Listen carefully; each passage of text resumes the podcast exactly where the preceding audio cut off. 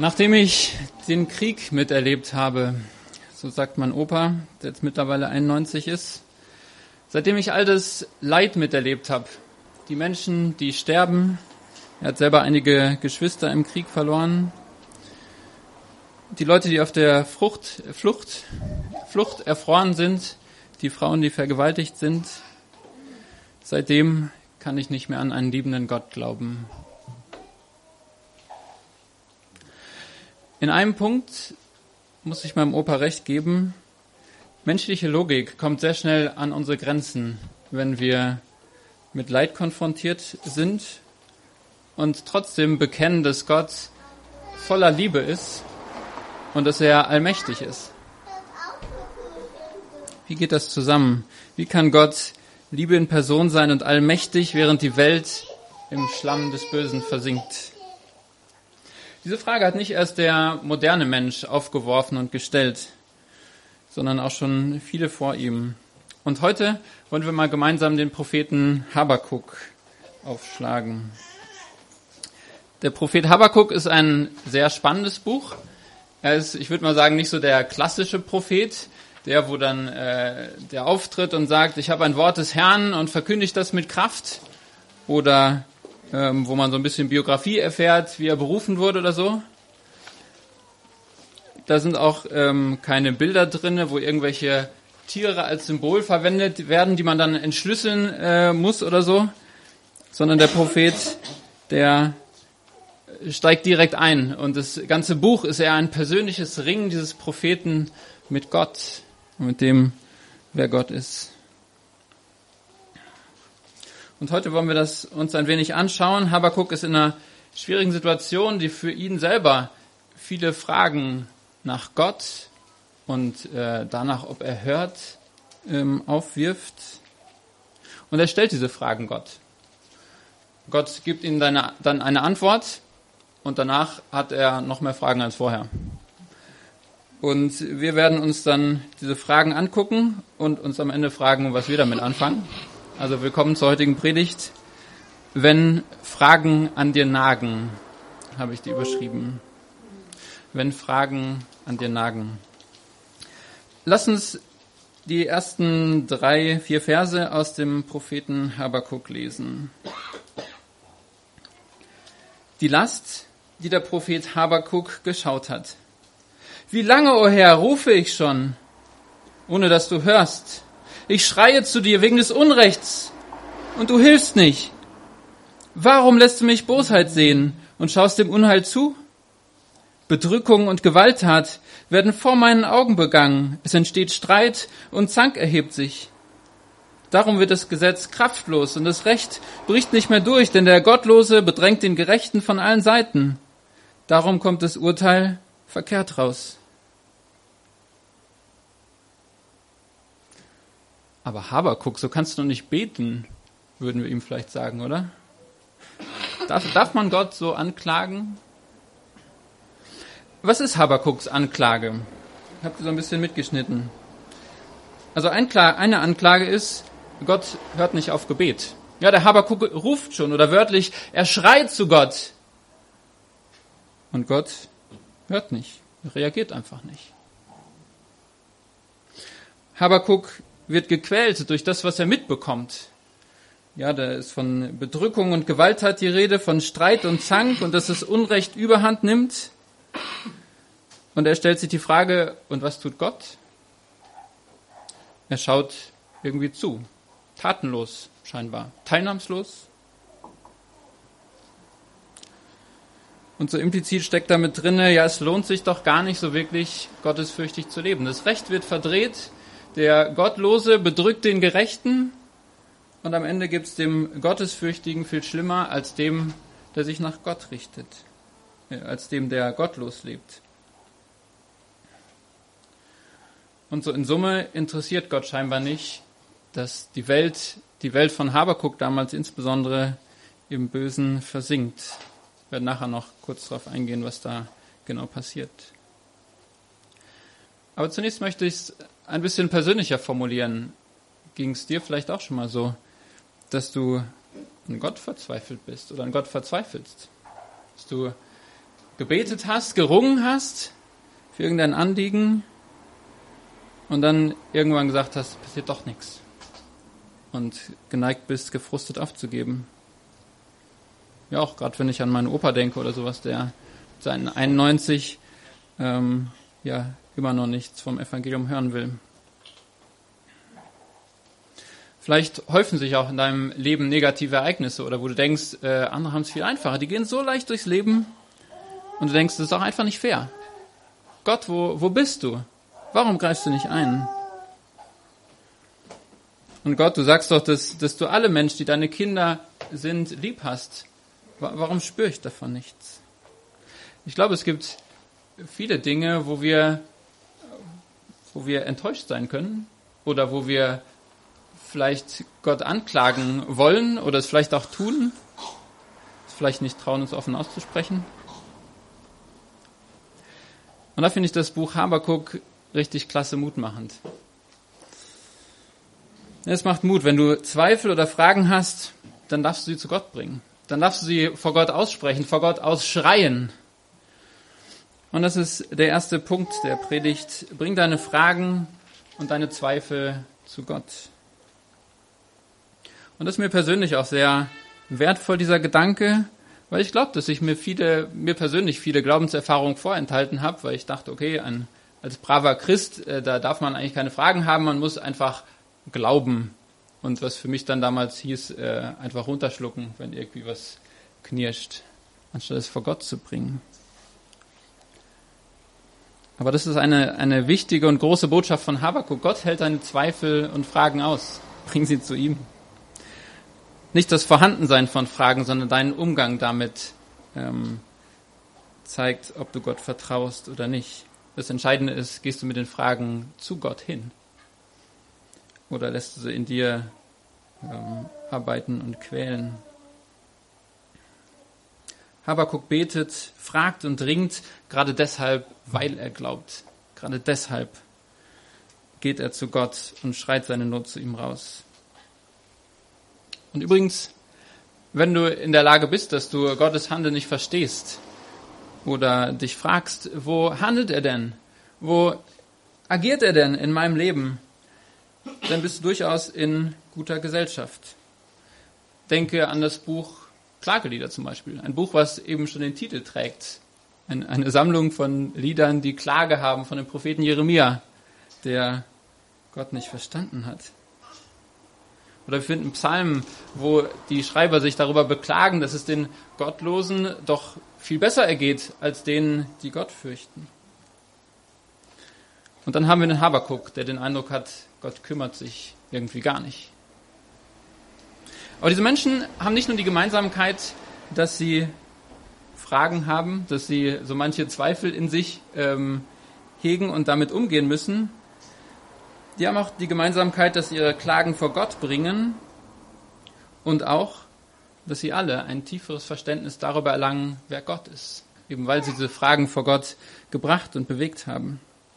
Und so lesen wir, so als kleinen Ausblick in Habakkuk 3, Vers 18, das ganze Kapitel 3 ist ein, ein langes Gebet von dem Habakuk. Da lesen wir sein Bekenntnis gewissermaßen zu Gott. Ich aber will mich freuen in dem Herrn und frohlocken über den Gott meines Heils. Das ist das Ergebnis von dem Habakuk, der seine Fragen und seine Nöte vor Gott bringt. Und nicht nur Habakuk erfährt Ermutigung. Überlegt mal, der Habakuk schreibt ein Buch und wo der bekannteste Vers aus Habakuk ist 2 Vers 4, der Gerechte wird durch Glauben leben. Ja, das, das Evangelium kondensiert und das Evangelium pur. Und äh, ich kann nicht diesen Vers lesen, ohne an den, an den Martin Luther zu denken, der in seinem Elfenbeinturm sitzt und sich fragt, wie kann jemand gerecht vor Gott stehen? Und eben dieser Trost, den der Habakuk, dieser Zweifel, dieser Klagen, dieser fragende Prophet ähm, diese Offenbarung, die er dann von Gott bekommt, die äh, löst ein Erdbeben in Europa aus später, 2000 Jahre später, nachdem das geschrieben ist. Ich finde es so beeindruckend. Ähm, und diese Offenbarung ähm, erhalten wir oder ist zu uns gekommen, aufgrund der Fragen eines verzweifelten Beters, aufgrund eines Propheten, der klagt und der sagt, Gott, jetzt antworte mir mal. Jetzt sag mal, was Sache ist.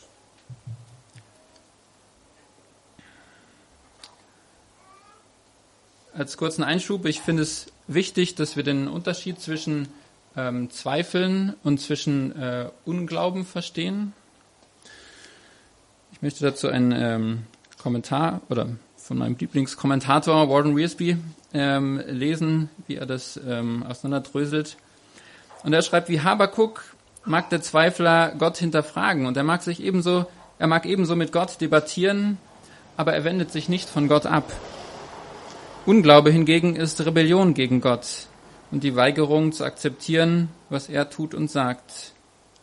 Unglaube ist ein Akt des Willens, während Zweifel aus einer aufgewühlten Seele und einem zerbrochenen Herzen geboren werden.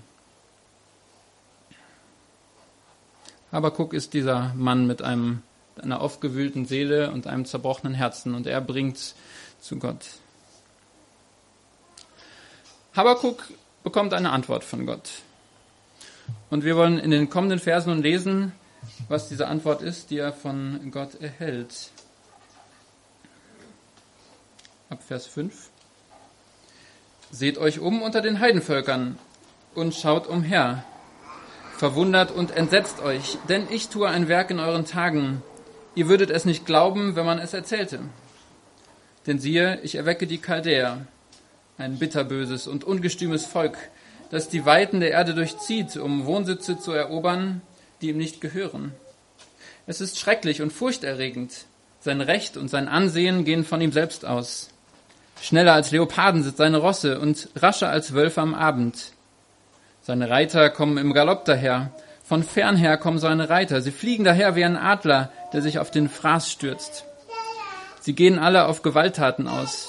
Ihre Angesichter streben unaufhaltsam vorwärts und sie fegen Gefangene zusammen wie Sand. Es spottet über die Könige und für die Fürsten hat es nur Gelächter übrig. Es lacht über alle Festungen, schüttet Erde auf und erobert sie. Dann fährt es daher, wie ein Sturm weht, Wind, geht weiter und lädt Schuld auf sich, denn diese seine Kraft macht es zu seinem Gott. War das die ersehnte Antwort von dem Habakuk? Ich finde, die Antwort fühlt sich ungefähr so an, wie wenn man vor ein Brett läuft, so stong. Also irgendwie gar nicht das, was man erwartet. Und doch ist es das, was Gott dem Propheten Habakuk auf seine Klage sagt. Im Grunde genommen gibt Gott als Antwort, dass noch größeres Unheil über den Habakuk und sein Volk kommen wird. Ja, nicht nur in seinem Volk ähm, wird es Gewalttat geben, sondern ein anderes Volk wird sein Volk erobern. Und noch mehr Gewalt wird passieren. Zweiter Punkt der Predigt. Sieh dich um und entsetze dich. Das ist das, was Gott dem Propheten Habakuk als erste Antwort hier gibt. Es klingt ein bisschen anders als das, was wir von dem lieben Gott mit dem weißen Bart erwarten würden. Hier lesen wir vom Herrn der Herrscharen, von dem Kriegsgott. Vor einiger Zeit hatte ich gelesen, ähm, was Mose noch für den, äh, wie Mose den Herrn noch betitelt. An einer Stelle benennt er einen Altar, nennt er Yahweh Nissi. Der Herr ist mein Kriegsbanner. Ich habe mich gefragt, wie wird es äh, heute wohl wirken, wenn wir das vielleicht an unser Gemeindehaus dran schreiben oder sowas. Der Herr ist mein Kriegsbanner. Das sind krasse, krasse Begriffe, oder? Und doch ist es, wie Gott sich hier offenbart. Und irgendwie müssen wir damit umgehen, müssen wir gucken, ähm, was hat das ja, was sagt es über Gott? Und übrigens glaube ich, dass Gott heute nicht unbedingt pazifistischer geworden ist. Gerade wenn man so in, in die Offenbarung guckt, da ist eben auch von, von Krieg die Rede. Und es mag uns vielleicht ungemütlich werden, wenn wir darüber nachdenken, dass Gott ein Gott ist, der Krieg führt. Ist krass, oder? So ein Opa mit weißem Bart, der im Schaukelstuhl sitzt, den hat man, den hat man irgendwie leichter im Griff, ja. Man kann ihn besuchen, wenn man gerade Lust hat, und dann bekommt man vielleicht Süßigkeiten, ein paar nette Geschichten erzählt, aber mischt sich so in das Leben nicht ein. Wenn man einen Kriegsgott hat, das wird ungemütlich, das ist irgendwie unberechenbar. Das, da kann man sich verletzen, da kann man zu Tode kommen. In Gott über Leben und Tod. Doch zurück zum Text. Inwiefern beantwortet Gott jetzt eigentlich die Fragen vom Habakuk? War das eine Antwort? Und tatsächlich gibt Gott einige Antworten. Habakuk hat sich beklagt, er muss schon lange schreien, er muss schon lange um Hilfe rufen. Und Gott antwortet ihm, schau dich um. Meine Antwort, die ist schon unterwegs. Habakuk fragt, genau, wie lange noch? Ähm, Habakuk wirft Gott vor, dass er nicht hört und dass er tatenlos zuschaut. Und Gott fordert Habakuk auf, hinzuschauen. Also Habakuk sieht nicht hin. Gott ist nämlich bereits am Handeln. Und Gott macht deutlich, dass er sehr konkret die Weltgeschichte lenkt, dass er alles unter Kontrolle hat. Habakuk wirft Gott vor, dass Gottes Instrumente nicht mehr reichen. Ja, sein Recht bricht nicht mehr durch, er hat Gesetze gegeben, aber im Volk kümmert sich niemand drum. Also irgendwie greift es nicht mehr, was Gott seinem Volk sagt. Und Gott beginnt seine Antwort und sagt, ähm, siehe, ich tue mein Werk in euren Tagen. Denn siehe, ich erwecke die Chaldäer. Gott ist es. Ich bin der Handelnde. Macht er dem Habakuk deutlich. Und alles, was in den folgenden Versen beschrieben wird, dieses äh, stürmische, mächtige Volk, all das ist unter Gottes Kontrolle. All das ist Gottes aktives Lenken.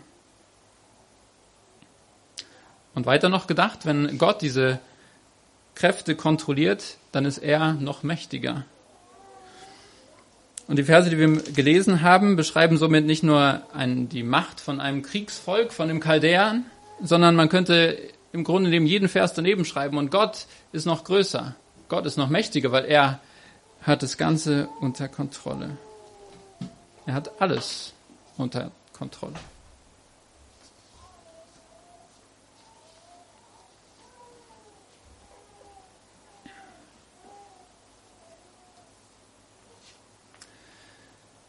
krasse Verse. Und ich glaube, wenn du Gott philosophisch ergründen willst, ist das durchaus äußerst unbefriedigend. Gott ist mächtig, ist im Grunde genommen seine Antwort. Und Gott sagt ihm, und schau, wie mächtig ich bin. Habakuk sieht diese Spannung, Gott ist mächtig und auf der anderen Seite es passiert so viel Böses. Und Gott in seiner Antwort bestätigt beides. Er sagt, ja, es passiert viel Böses und ja, ich bin mächtig und sogar noch mächtiger, als du glaubst. Würden wir jetzt, genau, aber Gott löst diese Spannung nicht auf. Würden wir weiterlesen, dann kommt nochmal Habakuks Reaktion und die ist äh, so verständlich, dass er Gott sagt, ey Gott, du bist heilig. Und jetzt ist hier Böses in meinem Volk und du schickst noch mehr Böses oder noch jemand Böseren, um dieses Böse auszulöschen. Und er muss sein Gottesbild erstmal neu sortieren, rezitiert Gottes Eigenschaften, ähm, um mit dieser Antwort klarzukommen. Diese Verse wollen wir heute nicht lesen, ähm, weil ich ähm, auch will, dass wir mal diese Spannung aushalten, die eben der Prophet ähm, aushalten musste. Diese Spannung dass Gott so mächtig ist und trotzdem passiert Böses. Und das ist ja auch die Spannung, die wir in unserem Leben, ähm, denke ich, aushalten müssen äh, an manchen Stellen, dass wir Dinge, dass Dinge passieren, die wir nicht verstehen und trotzdem bekennen, Gott ist zum einen mächtig und Gott ist gleichzeitig auch Liebe. Wenn du die Spannung nicht mehr aushältst, kannst du natürlich zu Hause Habakuk weiterlesen. Und ähm, schauen, wie Gott weiter antwortet. Übrigens ähm, scheint es so, als, Habak, als ob Habakuk nicht allein gebetet hat, weil Gottes Antwort im Plural steht. Seht euch um unter den Heidenvölkern, Vers 5, und schaut umher. Das nur so als Nebengedanke. Aber jetzt die Frage, was, was fängst du jetzt damit an? Was fangen wir jetzt mit dieser Antwort Gottes an? Und das ist der dritte Punkt meiner Predigt. Nahe dich zu Gott, so wird er sich dir nahen. Nahe dich zu Gott, so wird er sich dir nahen. Was heißt das? Einem Gott zu begegnen, der die Freiheit und Macht besitzt, alles zu tun, was ihm wohlgefällt und was im Einklang mit seinem Charakter steht. Ich möchte die Antwort auf diese Frage oder die Ausführung, nahe dich zu Gott und er naht sich zu dir, möchte ich ein Stück ähm, biografisch aufarbeiten. Und zwar durch, ähm, mit dem Leben eines Mannes, der hier indirekt im Text vorkommt. Und das ist der Kommandant der Armeen der Chaldäer. Ähm, genau, oder man nennt sie auch die Babylonier. Also von demjenigen, der diese unaufhaltsamen, diese schrecklichen, stolzen Armeen befehligte, die hier vom Habakuk oder von Gott beschrieben werden und die Macht und Schrecken verbreiten. 605 vor Christus schlug er Ägypten und wie im heutigen Textabschnitt angedeutet, eroberte er einige Zeit später Israel und dessen Hauptstadt. Er unterwarf einen König nach dem anderen und ließ sie unter anderem in Käfigen ausstellen, so dass man sie wie Tiere in einem Zoo angucken konnte. Ein ziemlich grausamer Typ. Er wurde auch König von Babylon und um seine Herrlichkeit zu manifestieren, baute er die Stadt Babylon mit allem möglichen Prunk aus. Und auch wenn es vor zweieinhalbtausend Jahren war, dann sieht man, was für ein selbstherrlicher Typ das war, das findet man heute noch im Pergamon-Museum in Berlin findet man äh, ein Tor, was er gebaut hat, zum Eingang der Stadt Babylon. Ich glaube, Ishtar-Tor heißt es. Ähm, und wenn man davor steht, muss man schon seinen Hals sehr recken, damit man es komplett sehen kann. Und das war nur das kleine Vortor. also das größere, das steht da gar nicht, das Haupttor.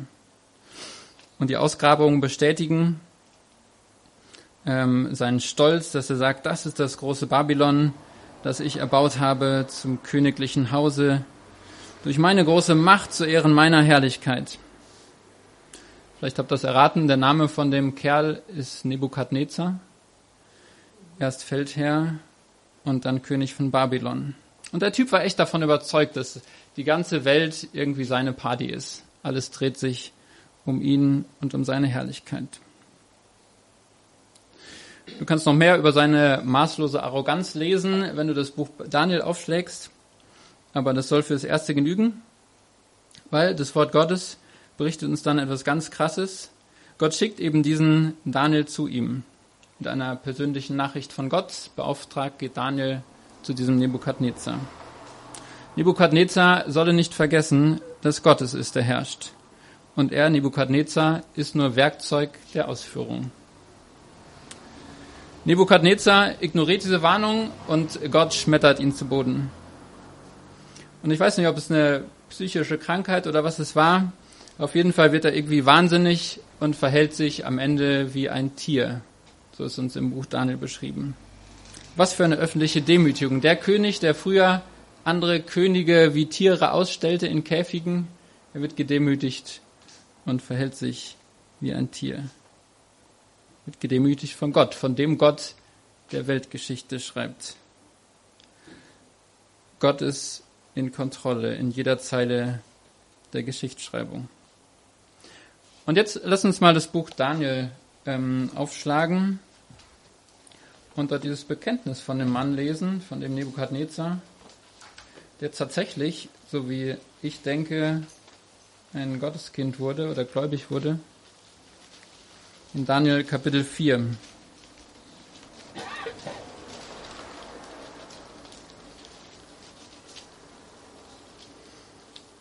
Genau, das ist natürlich chronologisch ein bisschen später als Habakuk, auch wenn das Buch Daniel weiter vorne in der Bibel ist. Davon nicht verwirren lassen. Dort heißt es in Kapitel 4, Verse 31 bis 34, das ist wörtliche Rede von dem Nebukadnezar. Aber nach, nach, der Verlauf, nach Verlauf der Zeit hob ich an, hob ich, Nebukadnezar, meine Augen zum Himmel empor und mein Verstand kehrte zu mir zurück. Da lobte ich den Höchsten und pries und verherrlichte den, der ewig lebt, dessen Herrschaft eine ewige Herrschaft ist und dessen Reich von Geschlecht zu Geschlecht währt, gegen alle, die auf Erden wohnen, gegen äh, die auf Erden wohnen, wie nichts zu rechnen sind. Er verfährt mit dem Herr des Himmels und mit denen, die auf Erden wohnen, wie er will. Und er gibt niemand, es gibt niemand, der seiner Hand wehren und zu ihm sagen dürfte, was machst du? Also irgendwie krasses Bekenntnis, auch gerade wenn man so ähm, die Stellen nebeneinander legt aus dem Habakuk, wo dieses ungestüme Volk, was scheinbar unbändigbar ist, beschrieben wird. Und dann der König, der Leiter dieses Volkes, der am Ende bekennen muss, ähm, ja, Gott, Gott ist es, der Geschichte lenkt. Und ich kann da eigentlich nichts zu beitragen.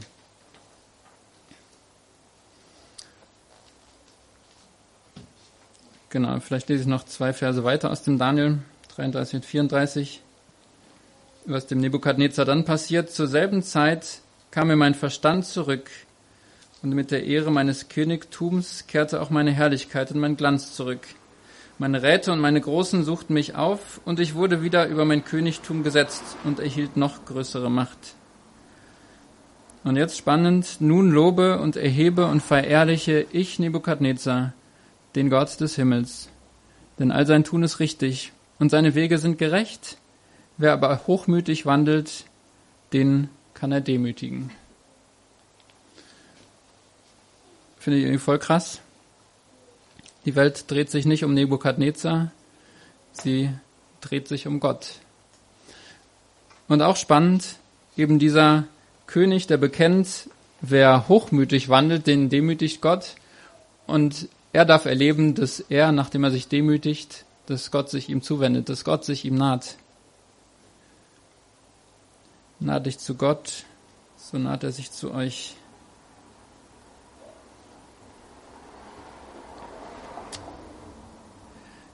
Weißt du, ich würde Gott gern geschmeidiger darstellen als äh, in diesem Propheten Habakuk.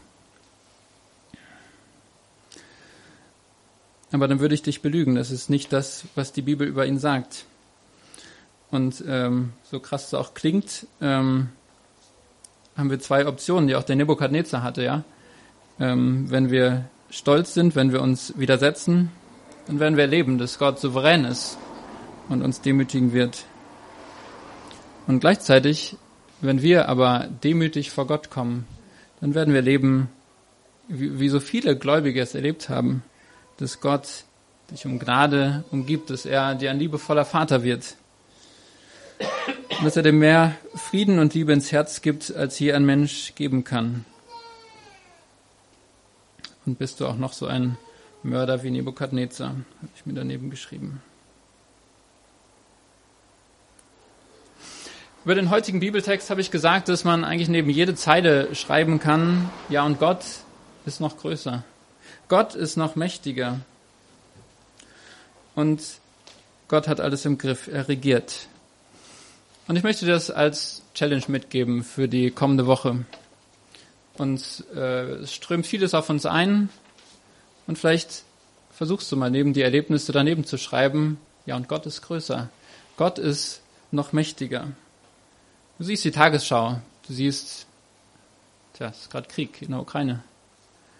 Ähm, Gott hat alles im Griff. Ja, das ist krass, klingt krass. Da ergeben sich Fragen. Vielleicht fühlst du dich benachteiligt. Irgendein Kollege behandelt dich ähm, unfair. Ja, Gott hat alles im Griff. Okay, krass. Da, da ergeben sich Fragen. Vielleicht scheiterst du auch mal wieder an deinen eigenen Vorsätzen. Du hast dir viele Sachen vorgenommen und merkst, es gelingt wieder vorne und hinten nicht. Gott hat alles im Griff. Ja, das ist krass. Da ergeben sich Fragen. Ich möchte Mut machen, bring diese Fragen vor Gott.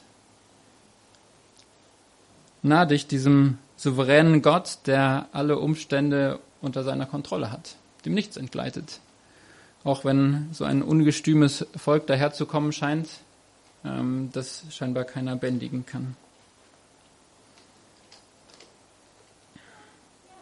Nah dich zu Gott und er wird dich mit Gnade umgeben, denn Gott ist Liebe. Er hat seinen Sohn nicht verschont, um seine, um seine Liebe unter Beweis zu stellen. Und vielleicht kannst du es wie Habakuk am Ende sagen, was wir gelesen haben.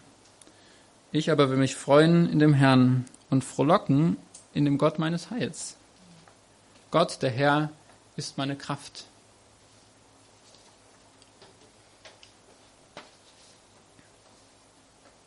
Du hast noch eine andere Option. Du kannst durch die kommende Woche gehen und sagen, okay, Gott hat alles im Griff, auch wenn ich es nicht verstehe, auch wenn sich Fragen ergeben, auch wenn wir damit ringen müssen und ich keine zunächst befriedigende Antwort finde. Man kann auch pragmatisch vorgehen und sagen, ja gut, da ist äh, Krieg in der Ukraine, gut, ist doof, aber solange es mich nicht trifft, kann ich damit leben. Fühlt sich benachteiligt auf der Arbeit, das ist echt mies, aber gut, man kann damit leben, lenkt sich vielleicht ab mit einem Film oder irgendwas.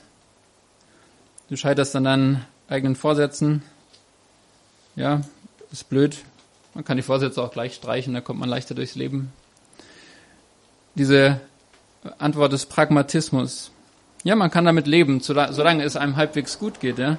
Solange nicht die richtig fette Lebenskrise kommt.